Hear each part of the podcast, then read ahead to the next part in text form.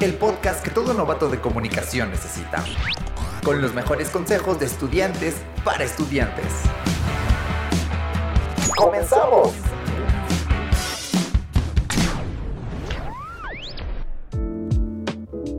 Bienvenidos compañeras, compañeros y compañeros a este nuevo episodio de TXP. Yo soy Ariadna Luna y hoy haremos una recapitulación de los temas que hemos traído para ustedes a lo largo de este semestre. De los primeros temas que tratamos a inicios de este semestre fue el de las emociones. De este tema podemos rescatar tanto, ya que como saben, reprimir nuestras emociones es muy perjudicial para nuestra salud, ya que puede traernos diversos trastornos. Entonces, lo ideal es aprender a controlarlas y lo podemos lograr con ayuda de técnicas de respiración que nos ayuden a encontrar la calma, como lo es la técnica de la respiración profunda, la cual consiste en inhalar contando mentalmente hasta el 5, luego mantener la respiración hasta el 4 y soltar el aire mientras cuentas hasta el 10.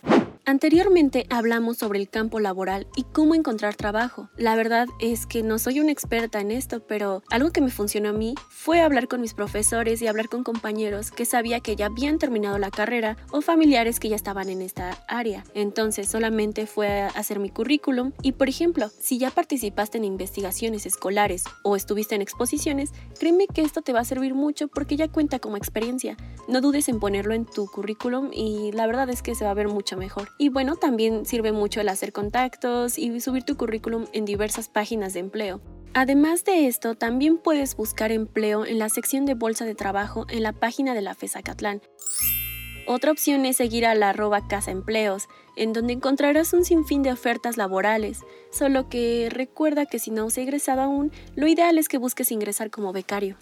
También te hemos hablado del plan de vida y de su importancia, ya que este te permitirá tener un camino claro para poder alcanzar tus sueños y objetivos. Recuerda que debes de ser flexible a la hora de crear tu plan de vida, ya que siempre pueden ocurrir imprevistos que nos hagan cambiar de opinión con respecto a lo que queremos lograr. Durante la pandemia, muchos hemos tenido emociones negativas como ansiedad, miedo o preocupación. Mm, sin embargo, este tipo de emociones son necesarias, ya que nos ayudan a mantenernos alerta y responder con rapidez y eficacia a las situaciones difíciles que se nos pueden presentar. Además, puedes sobrellevar estas emociones ocupándote en cosas nuevas, ya sea comenzar un nuevo pasatiempo o aprender una nueva habilidad. En mi caso, me gustaba mucho cómo se veía la letra cursiva, así que decidí practicar y practicar.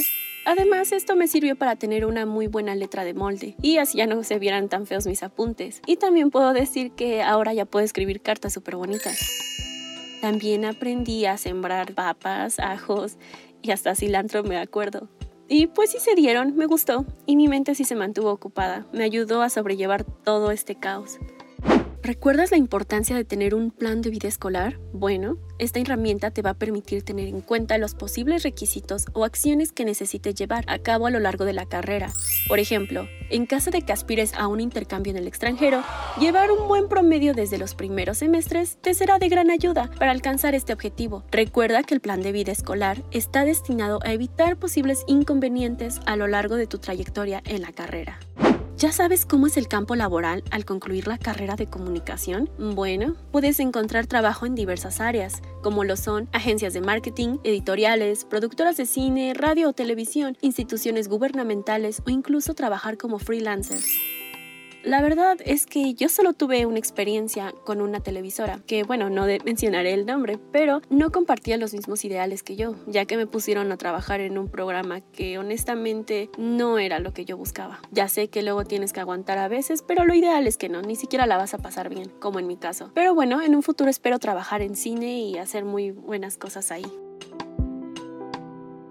Profesional de la comunicación va a tener habilidades de acuerdo al área donde quiera desempeñarse y el campo de formación que haya escogido. Así que en multimedios y cultura profundizarás en el uso de los programas de edición y en las técnicas de grabación y fotografía. ¡Wow! En el campo de periodismo desarrollarás buena ortografía y redacción.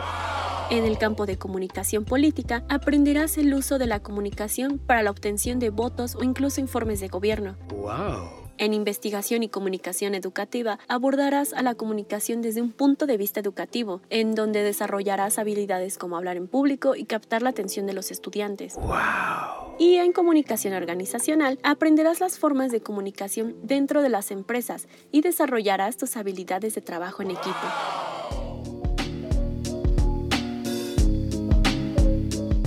Yo estuve en el campo de formación de multimedios y la verdad es que me gustó muchísimo, ya que es a lo que yo me quiero dedicar en un futuro, como lo es el cine, hacer guionismo o inclusive ser directora de fotografía. Y la verdad es que aprendí muchísimo. Tuve profesores que me enseñaron mucho sobre hacer guiones, tuve muchas prácticas en la televisión, también en los talleres nos enseñaron muchísimas cosas. La verdad es que me encantó, así que recuerda escoger bien tu campo para que puedas concentrarte y sacar muy buenas calificaciones. Además de que te darán herramientas que te serán muy útiles para el futuro.